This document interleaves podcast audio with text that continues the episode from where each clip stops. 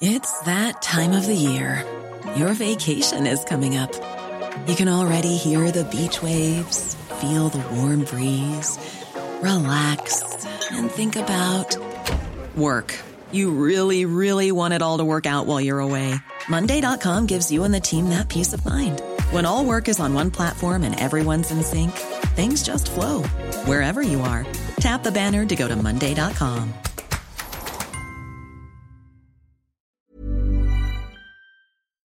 Heraldo Radio. La HCL se comparte, se ve y ahora también se escucha. Heraldo Radio. El dedo en la llaga.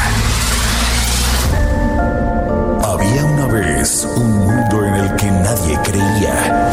Un país de historias inexplicables. Una nación con personajes asombrosos.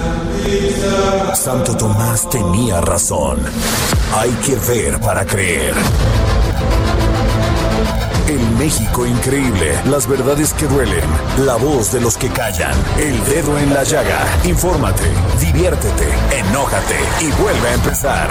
El Heraldo Radio presenta El Dedo en la Llaga con Adriana Delgado.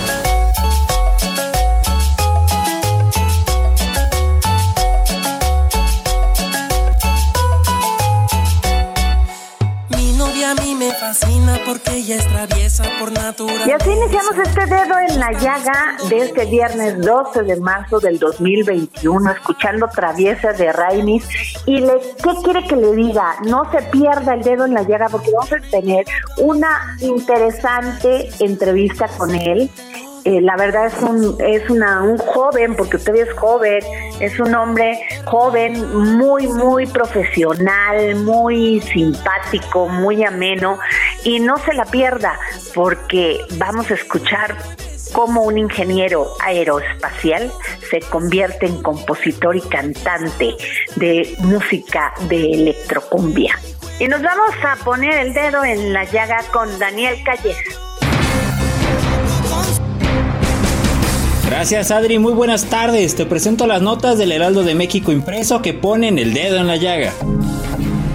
Como parte de una nueva fase del Plan Nacional de Vacunación, México se ofreció para desarrollar en nuestro país la fase 3 de las vacunas anti-COVID-19 dirigidas a menores de edad. El secretario de Relaciones Exteriores, Marcelo Ebrard, explicó que se inició con las negociaciones de laboratorios para que se concluyan en el país sus investigaciones. En cuanto tengamos resultados los damos a conocer, pero México va a ser uno de los países participantes previendo lo que tiene que ocurrir, que es que la vacunación vaya bajando hacia los menores de edad, dijo el canciller. La banca perdió 107 mil millones de pesos de los créditos que sus clientes no pudieron seguir pagando, pese a que ingresaron al plan de apoyos que lanzó junto con las autoridades financieras para ayudar a las familias y negocios que se vieron afectados por la pandemia, informó la Comisión Nacional Bancaria y de Valores. Más de 8 millones de usuarios se acogieron de ese beneficio con créditos por casi 1.1 billones de pesos. El efecto total de los créditos que no pagaron, pese a ser apoyados en una primera etapa, fueron 107 mil millones de pesos, equivalentes al 10% del programa original dijo el presidente de la CNBB, Juan Pablo Graf. El Poder Judicial otorgó al menos tres suspensiones provisionales contra la reforma eléctrica del presidente Andrés Manuel López Obrador en favor de empresas de inversionistas chinos, franceses y japoneses. Fuentes de la industria consultadas por el Heraldo de México afirmaron que hasta ayer ingresaron al menos 299 juicios de amparo ante los juzgados por parte de diversas empresas. Una de las suspensiones fue concedida por el juez segundo de distrito en materia administrativa, especializado en competencia económica, radiodifusión y telecomunicaciones en la Ciudad de México, Juan Pablo Gómez Fierro, a favor del Parque Solar Orejana, que pertenece a la firma Suma Energía, propiedad de la empresa china Power International Holding Limited. Para conocer la historia completa, busca el Heraldo de México impreso o entra a nuestro sitio web heraldodemexico.com.mx. Adri, esto fue lo más destacado. Muy buen fin de semana.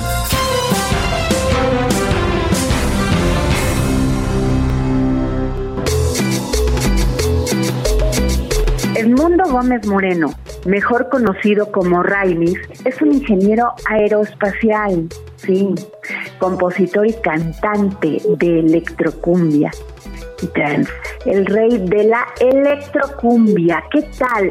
Pues con este maravilloso A ver, ¿quién no conoce a Raimis con Oye Mujer? Y sí, lo tenemos aquí en los micrófonos del dedo en la llaga. ¿Cómo estás, Raimis? Hola, muy bien, gusto de saludarte. Oye, qué gusto, gracias por tomarnos la llamada. Eres toda una celebridad y además con este ritmo tan interesante que es la electrocumbia, Raimis. ¿Cómo te, cómo, ¿Cómo te sientes con todo este éxito que has tenido? Muy satisfecho y muy contento de saber que lo que pues inventé, digamos, musicalmente hablando, es del gusto y el agrado del público y eso es lo que me hace muy feliz. La electrocumbia es un sonido que está cada día tomando más fuerza y, me, me, alegra que pues, sea de México también. Oye, Denis, pero ¿cómo pasar de ingeniero aeroespacial a compositor y cantante de una cuestión pues se podrían decir números, matemáticas y a un tema de ser compositor con esa sensibilidad y con ese ritmo. Pues eh, lo que pasa es que a mí siempre me ha gustado la cumbia y entonces yo tuve la oportunidad de trabajar en, en NASA en 2013 y cuando hacía los proyectos espaciales escuchaba cumbia de fondo, me relajaba mucho, me traía recuerdos de la infancia por eso fue que lo hice y después se me ocurrió pues ya mezclarlo ya más en serio en, el, en, un home studio que me armé y, así fue como este, este, este, sonido. Oye, y, y pero eh, eso que me, me, parece sumamente interesante, ¿cómo traspasas? ¿Eres sensible? ¿Qué, ¿Qué es para ti el amor? Bueno, pues el amor es una pues es una es una sensación indescriptible que muchos muchos artistas no solamente músicos sino también de otros de otros de otras ramas han intentado describir es una sensación muy increíble de, atracción de aprecio y, bueno, yo científicamente sé que es una, que el amor en realidad es una combinación de química cerebral, pero, pero se siente, es como, como flotar, algo parecido. ¿Te has enamorado muchas veces, Raimis? Sí, sí, muchas, y también me he enamorado. Oye, y este, dime una cosa, el, el, el, todo este sentimiento que desbordas, toda esta pasión por tu música, ¿cómo lo has vivido en estos tiempos de confinamiento y pandemia? ¿Qué has aprendido de ello? Bueno, he aprendido a componer a distancia, a ser paciente, a, también aprender a vivir con la familia. A veces pareciera que, no nos conocemos tanto como deberíamos, pero fuera de eso, pues he aprendido también a, valorar la salud, a valorar el, pues, el tiempo y a buscar alternativas para no aburrirse, porque también se vuelve un poco aburrido. ¿Qué es ser libre? Para Raimi, ¿qué es ser libre?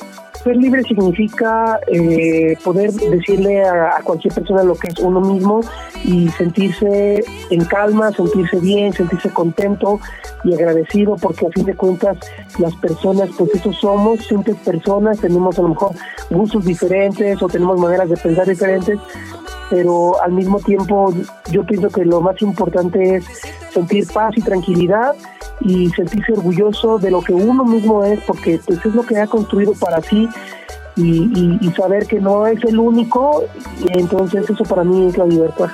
Y te agradecemos mucho a Raimi esta entrevista y le doy la gran bienvenida a Hernán Melana, que cada viernes nos hará una colaboración para conocer más de la filosofía. Este filósofo argentino es una maravilla y lo pueden encontrar en Spotify con su podcast de filosofía. Así que vamos con Hernán Melana. Hola Adriana y equipo, muchas gracias por este espacio. Hoy quiero hablar de la filosofía de qué es la filosofía, ya que muchas personas me lo preguntan.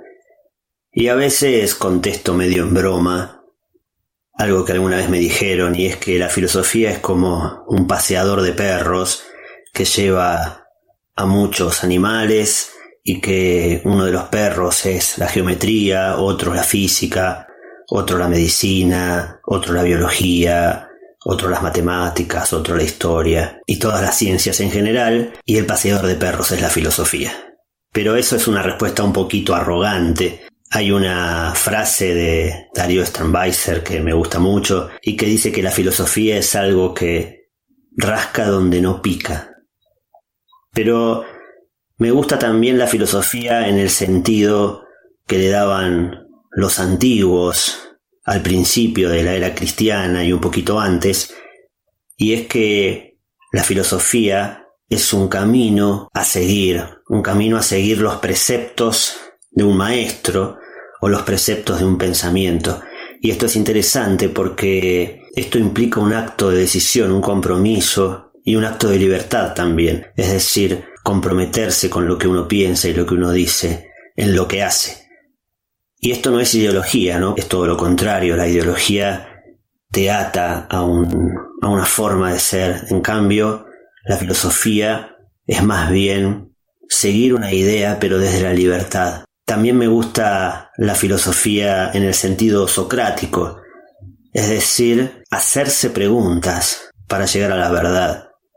No dar respuestas, sino hacerse preguntas. Y me gusta más en el sentido también de Nicolás de Cusa, que nos decía que la filosofía era un camino desde la ignorancia, no desde el saber. Es decir, un camino que busca el conocimiento, pero que sabe que lo desconoce y además que sabe que no lo va a encontrar, porque ese camino va desde el razonamiento humano, que es finito, temporal, contracto, y que busca conocer lo eterno, lo absoluto, lo no temporal, lo infinito. Y entonces, al ser de naturaleza distinta, no puede alcanzarlo. Es imposible. Pero está en el camino, en esa búsqueda, ya el aprendizaje. Es decir, es un camino imposible, pero que igual se camina. Y esto es como, como aquellos navegantes que seguían las estrellas para guiarse, no para llegar a las estrellas, sino para llegar a buen puerto. Eso sería la filosofía, un camino hacia la verdad, un camino hacia lo absoluto, un camino imposible, pero que nos lleva al aprendizaje, ese camino que caminaron tantos seres humanos cuando seguían, por ejemplo, los preceptos de un maestro. Pienso ahora en los primeros cristianos que se reconocían filósofos antes de que el dogma de la Iglesia los llevara por otro camino y que seguían los preceptos de un maestro que decía, por ejemplo, que había que amar a nuestros enemigos, que había que amar tanto al otro como a uno mismo. De esta manera la filosofía sale de un lugar especulativo, de un lugar abstracto en donde busca la formalidad de la pregunta, sino que se embarca hacia lo imposible sabiendo que es imposible, pero no por eso dejando de emprender ese recorrido que intenta encontrar aquellas respuestas que están veladas para los seres humanos pero que son necesarias y que no podemos dejar de preguntarnos. En ese sentido creo que la filosofía es una forma de vida y es un camino repleto de dificultades, como el camino hacia el vellocino de oro que emprendían los griegos, que estaba custodiado por un dragón, que era inalcanzable, pero que igual hacía que los más valientes pudieran ir en su búsqueda. Entonces la filosofía no es un lugar repleto de, respuestas, no es la sabiduría, sino tan solo hacerse preguntas, hacerse preguntas sobre lo que no conocemos y no desde un lugar pasivo, sino desde un camino, desde un comprometerse constantemente con la realidad. Así que me despido con una frase de Platón acerca de lo que es la filosofía para este gran filósofo griego, que dice así, la filosofía es un silencioso diálogo del alma consigo misma en torno al ser. A los que le interesa la filosofía pueden escucharme a través de Spotify, YouTube, Google Podcast, Apple Podcast y otras redes sociales en Filosofía, Psicología e Historias de Hernán Melana. Les mando un abrazo a todos y muchas gracias Adriana. Y nos vamos con Armando Carrillo, comunicólogo, conocedor del mundo de la cultura. Adriana, qué gusto estar contigo de nuevo. A la audiencia, un saludo muy afectuoso. Esta ocasión les quiero tratar dos temas. Uno de ellos, pues, me tiene muy contento el poderme encontrar, el haber visto que está anunciada para esta semana el inicio, la, inicio de las transmisiones de tres nuevas series en televisión abierta. Tres nuevas series que por lo que se alcanza a ver son de gran calidad, no solo en su producción, sino también en su contenido. Los temas son, uno de ellos es fotógrafos mexicanos, que los hay muchos y de gran calidad y con reconocimientos a nivel internacional, y se, se presentará una serie biográfica sobre algunos de ellos. Otra más es sobre sonidos de la calle, estos sonidos que nos remiten a nuestro pasado, a nuestro presente, a estos sonidos que nos encontramos en la calle de, músicos que andan por ahí haciendo la vida y haciéndonos la vida mucho más llevadera a todos los que vivimos en estas ciudades de nuestro país. Pues eh, la tercera es sobre legisladores mexicanos, que pues también los hay muchos y, algunos de ellos de muy alto nivel y de muy alta calidad y veremos en estas series que se están presentando en una de ellas biografías y aproximaciones a su manera de pensar, a su manera de vivir, a su biografía, a su cómo han hecho para llegar a donde están. Pues dicho lo cual, paso ahora al, al tema de esta semana. Esta semana es la Semana Internacional de la Mujer. Y en México tenemos una cantidad importantísima de grandes mujeres, la mitad de la población son mujeres, pero hay algunas que han destacado en sus diferentes áreas. Y yo me gustaría en esta ocasión, como un pequeño pero muy reconocido y muy sentido homenaje, mencionar solo sus nombres, porque no daría tiempo de mencionar en esta sección ni siquiera la biografía de una de ellas, por lo que me voy a permitir leer una lista de nombres que se me han venido a la memoria como representativas de nuestra historia. Por ejemplo, pues tendría que empezar por Malitzin, Leona Vicario, José Ortiz de Domínguez, Sor Juana Inés de la Cruz, Carmen Cerdán, Las Adelitas, Eulalia Guzmán, Carmen Moreno, Nahuelín, Lola Álvarez Bravo, Frida Kahlo, Rosario Castellanos, María Félix, Dolores del Río, Queta Basilio, Pilar Roldán, Soraya Jiménez, Elisa Carrillo, Alondra de la Parra, Julieta Fierro, Elena Garro, Elena Potowska, Elvira Carrillo Puerto, Griselda Álvarez, Nora Toledano, Silvia Torres, Consuelo Velázquez, y bueno, la lista podría ser interminable, pero pues estos son solo algunos, algunos nombres de enormes mujeres mexicanas que a lo largo de la historia han destacado y han hecho pues nuestra vida, nuestra vida mexicana. Y creo que pues lo menos que puedo hacer en esta ocasión es desde aquí y con esta, con esta lista brindar y ofrecer un enorme homenaje a las mujeres mexicanas. Por supuesto que en esta lista tendría yo que mencionar a mi queridísima Adriana Delgado, gran mujer, eh, luchadora, periodista, etcétera. Pues un abrazo para todas ustedes, un gran reconocimiento, un muy sentido homenaje y pues por aquí nos encontraremos la próxima semana. Muchísimas gracias. Armando. Y nos vamos con Gonzalo Lira, experto en cine, que nos va a traer las propuestas para este fin de semana para ver cine y buen cine. Es tiempo del séptimo arte. Películas, cortometrajes, series, documentales y excelente música. Hola, ¿qué tal, Con ¿Cómo Gonzalo estás? Hola, Lira. a toda la audiencia del Dedo en la Llaga. Yo soy Gonzalo Lira, como ya lo dijiste, y vamos a platicar de cine. Y si lo que quieren ver es una película documental también, porque sé que a ti, Adri, te gusta mucho el documental, una película documental que retrate algo más local, algo más cercano a nosotros como audiencias mexicanas, les recomiendo que le echen un ojo a La Vocera. La Vocera, que es una película de Luciana Kaplan, que pues gira en torno a la figura de Marichuy, esta mujer María de Jesús Patricio, que fue candidata a la presidencia de nuestro país en las pasadas elecciones.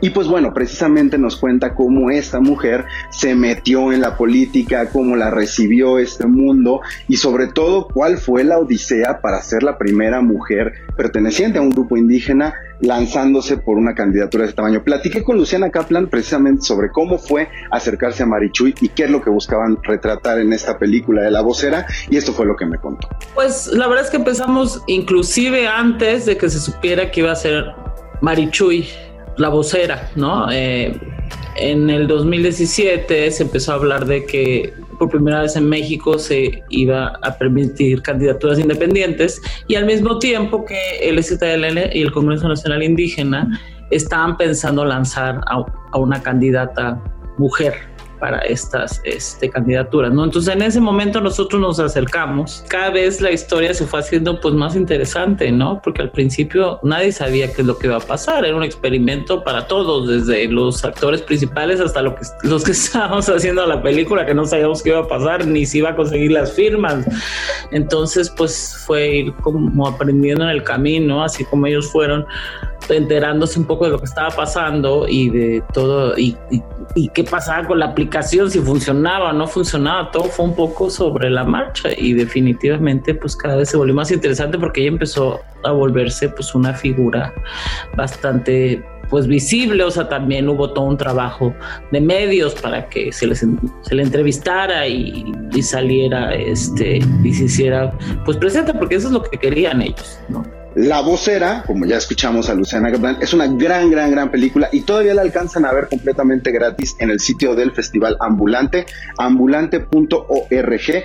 Hoy, todavía hasta las 7 de la noche, métanse a la página y la van a conseguir. Yo me despido, Adri. Nos escuchamos la próxima semana aquí en El Dedo en la Llaga. Gracias, Gonzalo. Y nos vamos con Miriam Lira y su momento GastroLab. Vanguardia culinaria Tendencias gastronómicas, recomendaciones, restaurantes, entrevistas. El ingrediente secreto eres tú. GastroLab. Con Miriam Lira. En el dedo en la llaga. Hola, ¿qué tal Adri? Amigos del dedo en la llaga. Muy buen viernes para todos ustedes. Y pues bueno, yo no sé si ustedes recuerden, pero hace unas semanas platicábamos sobre las palomitas de maíz mexicanas y cómo su poco consumo las han ido llevando al borde de la extinción. Les contaba en aquella ocasión que más del 95% del maíz que consumimos proviene de Estados Unidos. Y bueno, siguiendo en ese tenor, hoy quisiera hablarles de las bebidas que se hacen a base de maíz, que también debemos de cuidarlas muchísimo para que no queden en el olvido. Por mucho tiempo hemos tenido en un pedestal a un sinfín de preparaciones hechas con este ingrediente ancestral. Y muy bien hecho, pero las bebidas hechas a base de maíz han sido durante siglos la clave para comenzar y terminar las actividades cotidianas en cientos de comunidades de nuestro país. Digamos que son alimento para el cuerpo y también para el espíritu. Beber un tejate antes de salir a trabajar, darle a los niños una tole a manera de desayuno o echarse un pozol a mitad de la jornada para retomar fuerzas. Ya no parecen actividades tan cotidianas, ¿cierto? Pero en algún momento lo fueron. Así que más allá del típico atole, existen bebidas de maíz que también se utilizan en ceremonias y ritos, sobre todo prehispánicos. Y bueno, de la primera que quiero hablarles el día de hoy es del guarapo. Esta bebida es muy refrescante y también puede elaborarse con caña. Se le agrega pulque y miel y entonces sí hay agárrense porque esta bebida es súper tradicional en los estados de Veracruz y también en Tabasco. Luego está una con un nombre muy particular, se llama cacapote, que se elabora con cacao y maíz bien doradito y molido con canela. Este no contiene alcohol, ni modo, pero se disuelve muy rico en agua o en leche y es deliciosa. Este es más conocidito, ya ustedes me dirán, el chilatole, que es muy popular en Puebla y en Tlaxcala. Se prepara con maíz fermentado y a este le agregan chilito y sal. También con muy buena fama está el pozol, ya lo escuchamos hace ratito, esta bebida tabasqueña con maíz, cacao y agua. Tradicionalmente era para ceremonias religiosas, aunque en Chiapas y Tabasco se ha vuelto de consumo cotidiano y e, incluso las podemos encontrar en algunas esquinas. El piznate es de Nayarit y lleva maíz, piloncillo y agua. Y el tejuino es como un atole frío, pero va preparado con maíz bien fermentado. Y en estados como Jalisco se les agrega sal y limón a estas preparaciones. En San Luis y Puebla le llegan hasta agregar tuna.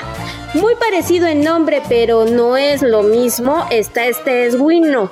El tesguino o batari, que es muy popular entre los tarahumaras de Chihuahua Ellos para hacerlo colocan los granos de maíz sobre hojas de pino, las cuales humedecen hasta que germinen, luego lo muelen y lo cuelan para que fermente en un estado completamente puro. Tiene un aspecto blanquecino, parecido un poco al pulque y un sabor amargo. Y también se usa mayoritariamente para rituales. Así que ya lo saben amigos, si quieren probar estas bebidas, vayan y pregunten en los mercados, en los lugares a los que vayan a vacacionar, no dejen de conocer estas bebidas. Y por supuesto, nos escuchamos el próximo viernes con todo gusto aquí en El Dedo en la Llaga. Y nos vamos a un corte aquí para seguir poniendo el dedo en la llaga. Yo soy Adriana Delgado y nos escucha por la 98.5 FM.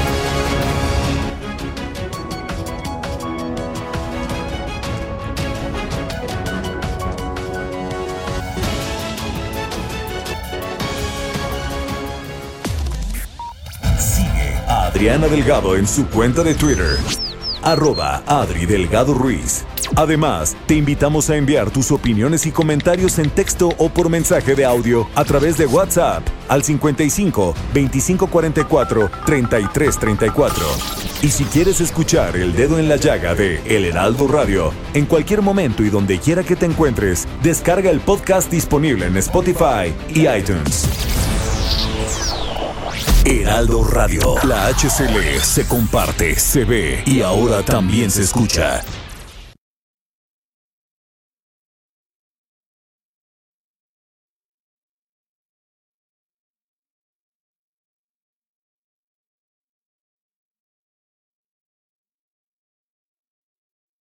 Heraldo Radio. La HCL se comparte, se ve y ahora también se escucha. Sigue a Adriana Delgado en su cuenta de Twitter en arroba Adri Delgado Ruiz. Y envíanos tus comentarios vía WhatsApp al 55 25 44 33 34 o 55 25 02 21 04.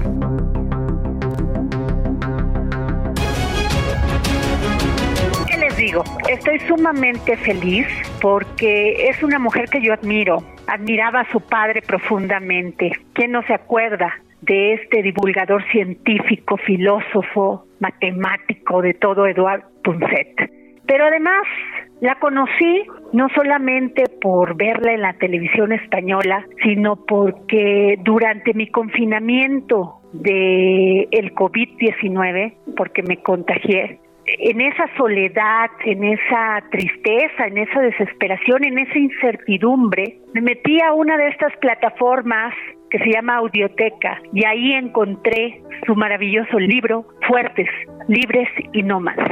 Sí, le estoy hablando de Elsa Punset. ¿Qué les puedo decir de ella? Licenciada en Filosofía y Letras, tiene una maestría en Humanidades por la Universidad de Oxford, también es maestra de Periodismo por la Universidad Autónoma de Madrid y de Educación Secundaria por la Universidad Camilo José Cela. Es directora de contenidos en el Laboratorio de Aprendizaje Social y Emocional, desde donde trabaja en la aplicación de la inteligencia emocional a los procesos de toma de decisiones y aprendizaje de niños y adultos. En 2020 creó la serie de podcast Pequeñas Revoluciones para Crecer en Audible, la plataforma de audio Amazon. Colabora habitualmente en varios medios de comunicación y uno de ellos es en la televisión española TVE1 de España con el programa La Hora de la U.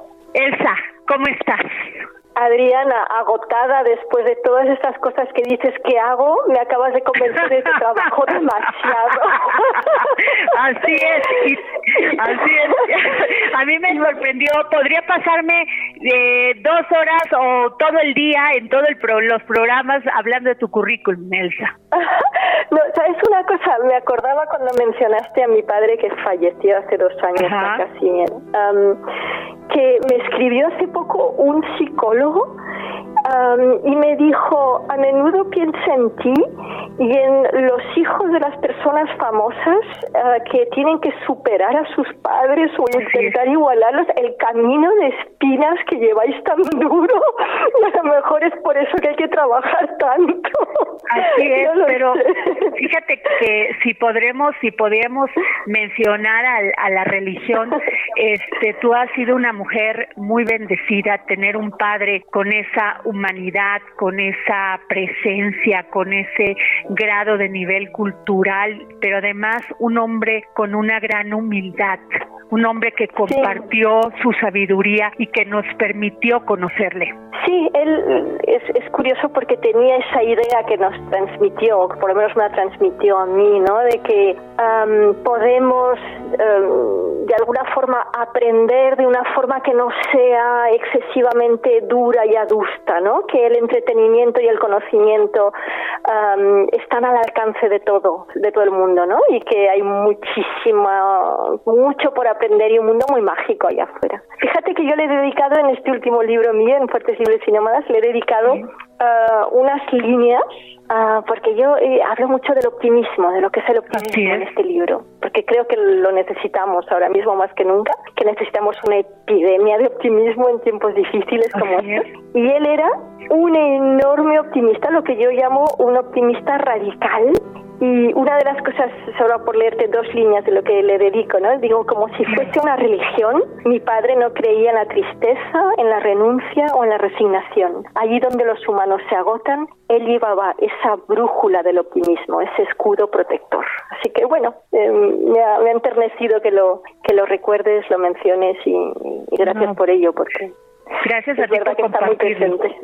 Elsa, estamos hablando con Elsa Punset, escritora de este, bueno, podría mencionar todos tus libros, pero este último que a mí me llegó profundamente por el momento, Elsa, porque cuando tienes COVID-19 te, hay una revolución de emociones, entre ellas que tienes que estar sola y solo y te tienes que enfrentar a ti mismo. En este libro que se llama Fuertes, Libres y Nómadas, que pueden conseguir todos en una en una plataforma y puede ser un audiolibro y que además es maravilloso porque yo lo vi, Elsa, lo escuché, perdón, de viendo árboles en un lugar muy bonito, entonces esto me ayudó muchísimo. Pero ahí va mi, va mi va mi pregunta, Elsa. Sí. Eh, acaba de pasar el 8 de marzo aquí en México. Hay mucho dolor en las mujeres por esta herencia del patriarcado. Eh, las mujeres hemos sido terriblemente, tenemos una memoria de, de agresión, de violencia contra nosotras que todavía no para. Elsa. Todavía seguimos encontrando mujeres que madres que lloran a sus hijas este, violentadas, asesinadas de una manera terrible. Eh, la justicia no tiene perspectiva de género. Eh, los feminicidios, estos tan tan duros. En fin, hay dolor en México, dolor por esta situación y lo y pues las mujeres lo enfrentan todos los días, pero el 8 de marzo se lanzan a las calles eh, con este dolor, con esta herencia que tenemos terrible, que creer, de creer que las mujeres todavía tenemos que luchar por espacios porque no nos los dan, que tenemos que cuidarnos en las calles para poder tener paz y seguridad. ¿Qué nos dices para poder sacar este dolor, Elsa?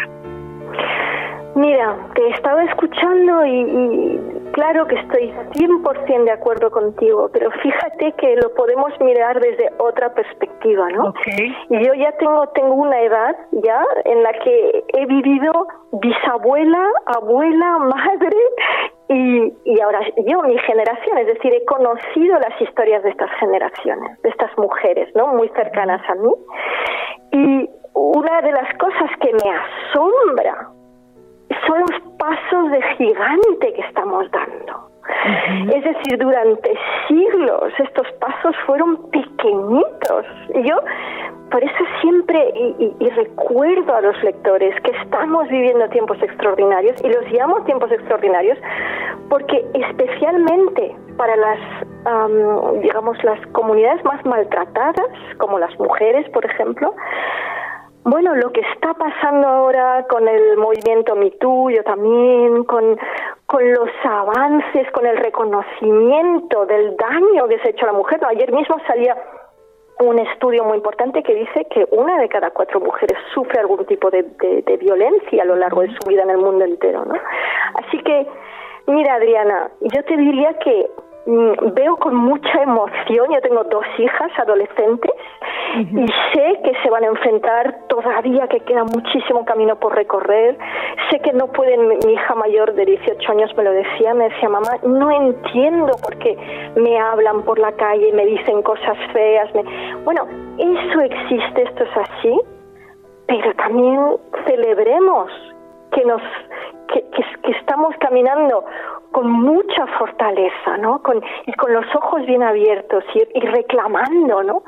Así que, bueno, simplemente dejar ese, esa nota de optimismo, ¿no? Que si eres mujer, si eres cualquier minoría ah, maltratada, este, estos son tiempos extraordinarios para nacer y hay mucho que podemos hacer, ¿no? No, no lo dejemos, no, no dejemos de reconocer eso. Claro. Eh, Elsa, tú hablas en este libro maravilloso del tema del optimismo. ¿Cómo tenerlo en estos momentos donde pues tenemos esta, esta pandemia terrible que ha azotado a todo el mundo, que además aunado a ello, pues la gente se está enfrentando a, a vivir en sus casas, a reconocerse de otra manera y a una crisis económica que los está llevando a tener ira y reacciones emocionales fuertes. ¿Qué, ¿Qué, nos puedes decir? ¿Cómo salir de esto? Porque en tu libro hablas, incluso me encanta porque nos das propuestas, nos das consejos, nos das tarea Claro, yo, soy muy práctica y pienso que eh, las reflexiones son muy importantes, pero luego hay que llevar esas reflexiones a la práctica. Los humanos somos conjuntos de hábitos y si no cambiamos esos hábitos, nuestra vida no cambia. Así que mm, me, encanta que, que, menciones ¿no? todos estos pequeños ejercicios, juegos y cambios de hábitos que propongo con cada reflexión. ¿no? Yo te diría que sabemos que si pasamos una situación difícil, aprendemos, aprender algo de esa situación nos ayuda a superarla mejor. Con lo cual yo te diría que esto es un reto individual y colectivo para sentarse y decir en qué sentido puedo cambiar mi vida. De la vieja normalidad, ¿qué es lo que no quiero volver a ver? Yo creo que eso es un ejercicio muy importante y en parte es por lo que escribí Fuertes, Libres y Nómadas, ¿no? Para que cada uno pueda decir, bueno, y, seguro que tú, Adriana, te lo planteas, ¿no? del mundo como era hace unos meses ahora, ¿qué es lo que no quieres recuperar? ¿Qué quieres que se quede atrás? ¿No? seguro que tú también has hecho esa reflexión en algún momento. Totalmente, que, que no, tú incluso me, me, me, me este, llamó la atención porque tú has mencionado, las emociones negativas nos hacen menos inteligentes. Y hablas de este funcionamiento del cerebro, porque muchas veces tenemos estos, un día estamos felices, al otro día contentos, este, enojados, este, este manejo para entender, porque yo creo que lo peor que te puede pasar como, como ser humano, si estás, si tú estás de acuerdo conmigo, es la incertidumbre. ¿Cómo poder manejar esto, Elsa? Totalmente, y por eso son tan difíciles estos tiempos, porque realmente lo que estamos viendo ahora es un duelo colectivo es una enorme incertidumbre, son muchas pérdidas, ¿no? Entonces, yo una de las cosas que recomiendo en el libro es que trabajemos la capacidad natural que tenemos para el optimismo. Fíjate que el, cerebro humano ahí es muy curioso, ¿no? Em, es un cerebro programado para sobrevivir. ¿Y eso qué significa? Significa que tu cerebro, la emoción que le da más importancia son emociones mm, negativas como el miedo, que te porque quiere que te, que te proteja, básicamente. ¿no?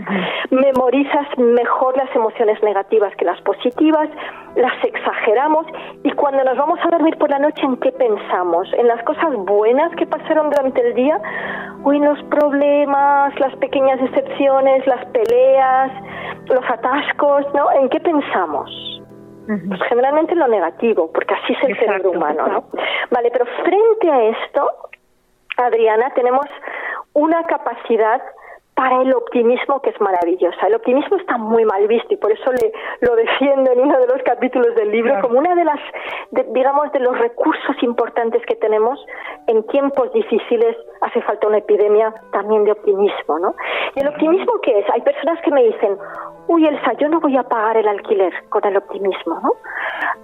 y le digo, ¿y con el pesimismo? Y es que yo, yo creo que no entendemos bien el optimismo. El optimismo, hay personas que también me dicen, yo estoy demasiado triste o preocupado, ¿no? Preocupada para, estar, para ser optimista. Pero es que tú puedes estar muy triste, puedes estar muy preocupado, pero puedes ser optimista. No es una emoción, es una actitud. Y es una actitud que frente al pesimismo que te hace cruzarte de brazos y decir yo no puedo, el optimista se pone manos a la obra y mira con esperanza al futuro y dice yo voy a intentar hacer algo. Yo creo que esa es la actitud que necesitamos en tiempos difíciles. Y te digo una cosa, Adriana, te hago una pregunta. Tú en una escala del 0 al 10, ¿qué nota le pones a tu optimismo? Claro, y eh, tú has mencionado una cosa muy importante, Elsa. El anonimato y la lejanía les permite a las personas agredir y no sentirse afectada por la reacción del otro. Estamos dotados de empatía y sentimos físicamente las emociones, a menos que seamos psicópatas. Ya, pero muy pocos somos psicópatas. Pero sí es verdad que muchas personas ¿no? Eh, muestran falta de empatía y pueden ser muy violentas o pueden ser muy indiferentes al sufrimiento de los demás. Fíjate, los humanos somos muy indiferentes al sufrimiento de las demás especies, ¿no? Y yo creo, creo que momentos como estos, en los que vemos, pasamos una experiencia colectiva en el mundo entero, eso es muy raro que en el mundo entero nos pase lo mismo a todos, yo creo que es una, una ocasión la que tenemos ahora para aprender a respetar el dolor de todo el mundo y, lograr ponernos en la piel de todo el mundo, no solo de las personas que se parecen a nosotros, porque realmente todos estamos cansados de ver personas que son muy duras con mucha gente y muy cariñosas a lo mejor con su esposa o sus hijos, ¿no? Porque es muy fácil ser cariñoso con personas muy cercanas a ti. Lo difícil es ponerte en la piel de los que no son tan interesante eso. Es mm. cierto. Y, y, y, y, es cierto, porque tú mencionas también, es más inteligente aprender a gestionar a quienes te hacen daño, poner límites, aprender a decir que no, no cargar con los problemas de los demás. Eso lo hacemos mucho las mujeres. No hablábamos de mujeres antes. Las mujeres nos han enseñado a ser muy pacientes, a, sentir por los demás. Somos naturalmente muy empáticas, ¿no? Es algo evolutivo. Y es verdad que las mujeres a menudo cargamos con los problemas de los demás cuando realmente no sirve llevar la mochila del otro. Acompañar, empatizar es decirle que estás ahí, pero no intentar cargar con sus problemas. No, no, podemos controlarlo todo y no podemos controlar la vida de los demás. Eso, eso está claro y es otra de las cosas de las que hablo un poco en, Fuertes Libres y Nómadas. Y, y me llamó también, el Sapunset, este tema del edadismo. Sí.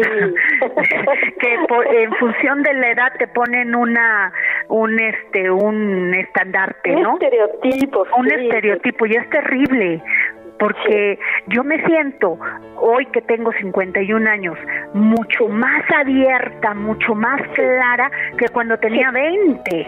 Entonces es cuando empiezo a vivir, a darme cuenta de cosas.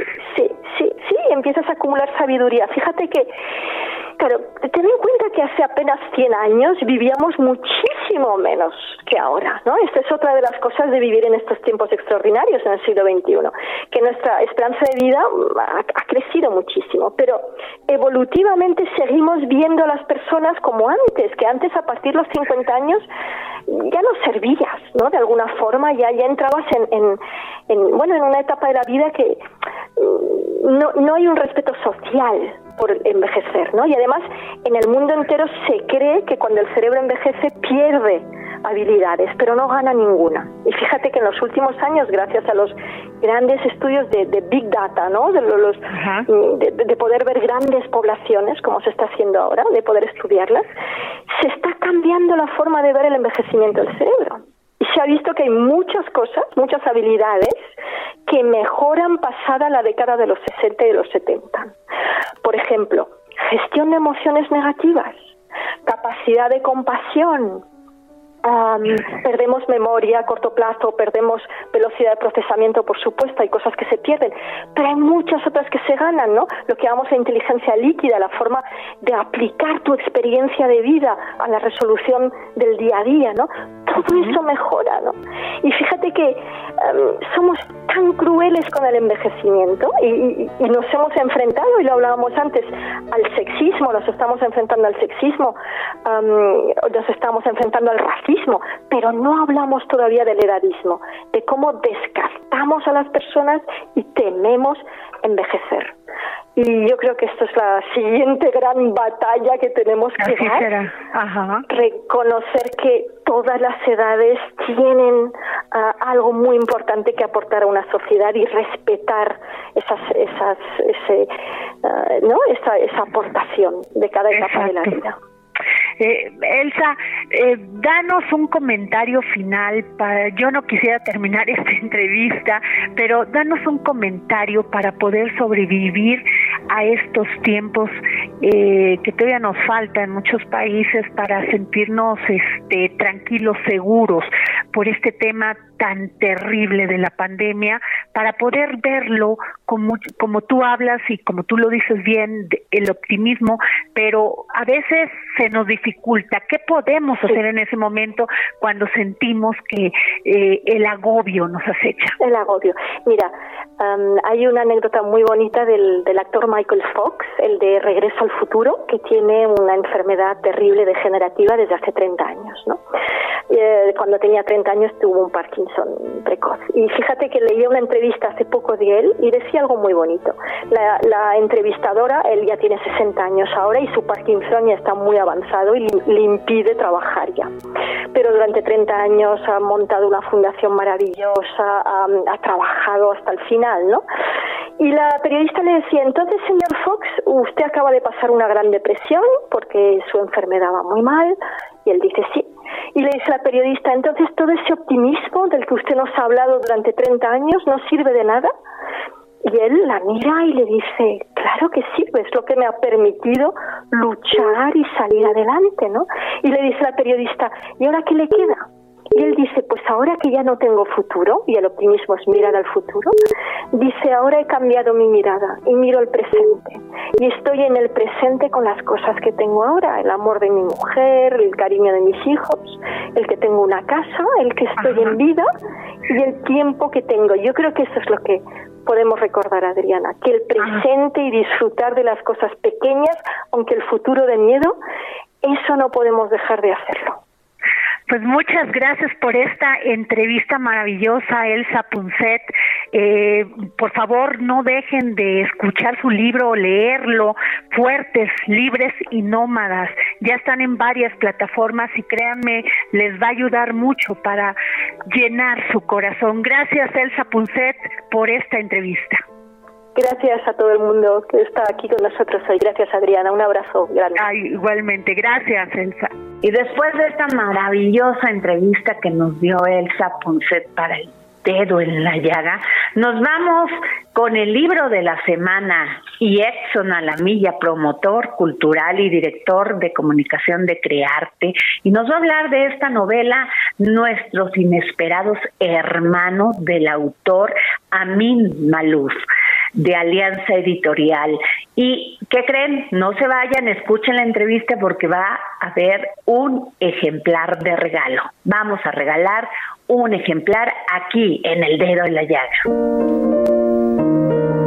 Gracias querida Adriana y vámonos con el libro de la semana, pero antes déjame hablar del autor que es uno de nuestros intelectuales contemporáneos más lúcidos de los últimos tiempos. Sus novelas son un ensayo sobre el mundo y sus ensayos cuentan a la humanidad como una novela. Estoy hablando de Amin Malouf, nacido en Líbano en 1949, es uno de los escritores más brillantes y clarividentes de las actuales letras francesas. Novelista, periodista, ensayista, miembro de la Academia Francesa, toda su obra, traducida a más de 40 idiomas, está publicada en español en Alianza Editorial. Entre los numerosos premios que ha recibido cabe destacar el Goncourt por la Roca de Tanios, así como el Príncipe de Asturias 2010 en reconocimiento a toda su obra y a su labor estrechando lazos entre Oriente y Occidente. Pues bien, llega en español su novela Nuestros inesperados hermanos. Alec, dibujante de mediana edad, y Eve, novelista de un mítico éxito editorial, son los únicos habitantes de un islote diminuto de la costa atlántica. Se evitan hasta el día en que una inexplicable inexplicable avería de todos los medios de comunicación les fuerza a salir de su celosa soledad. ¿Qué está pasando? ¿Ha sufrido un cataclismo el planeta tras la amenaza continua de un conflicto nuclear y de atentados terroristas a gran escala? ¿Qué ha ocurrido en las islas cercanas, en el resto del país, en el resto del planeta?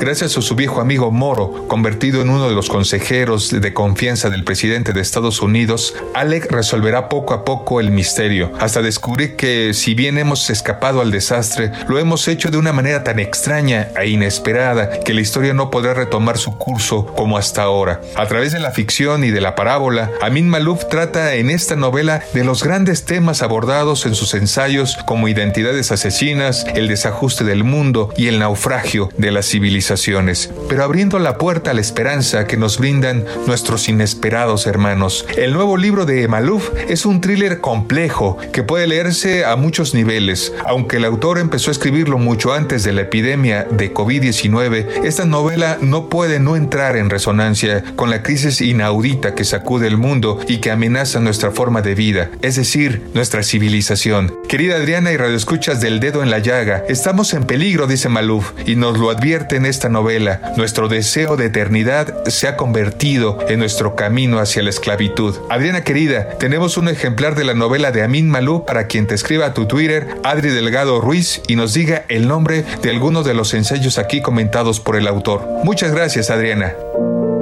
Pues muchas gracias por habernos escuchado. La verdad le valoro mucho, como siempre digo, gracias por escucharnos y gracias por permitirnos entrar en su corazón. Buen fin de semana.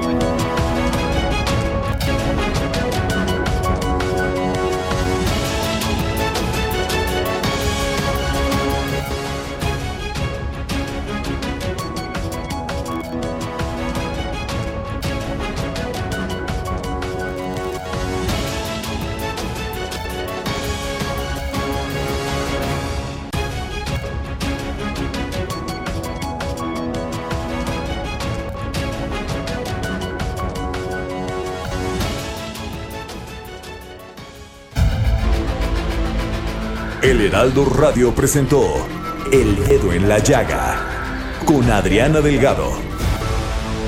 Heraldo Radio, la HCL se comparte, se ve y ahora también se escucha. Planning for your next trip? Elevate your travel style with Quince. Quince has all the jet setting essentials you'll want for your next getaway, like European linen, premium luggage options, buttery soft Italian leather bags, and so much more. And is all priced at 50 to 80% less than similar brands.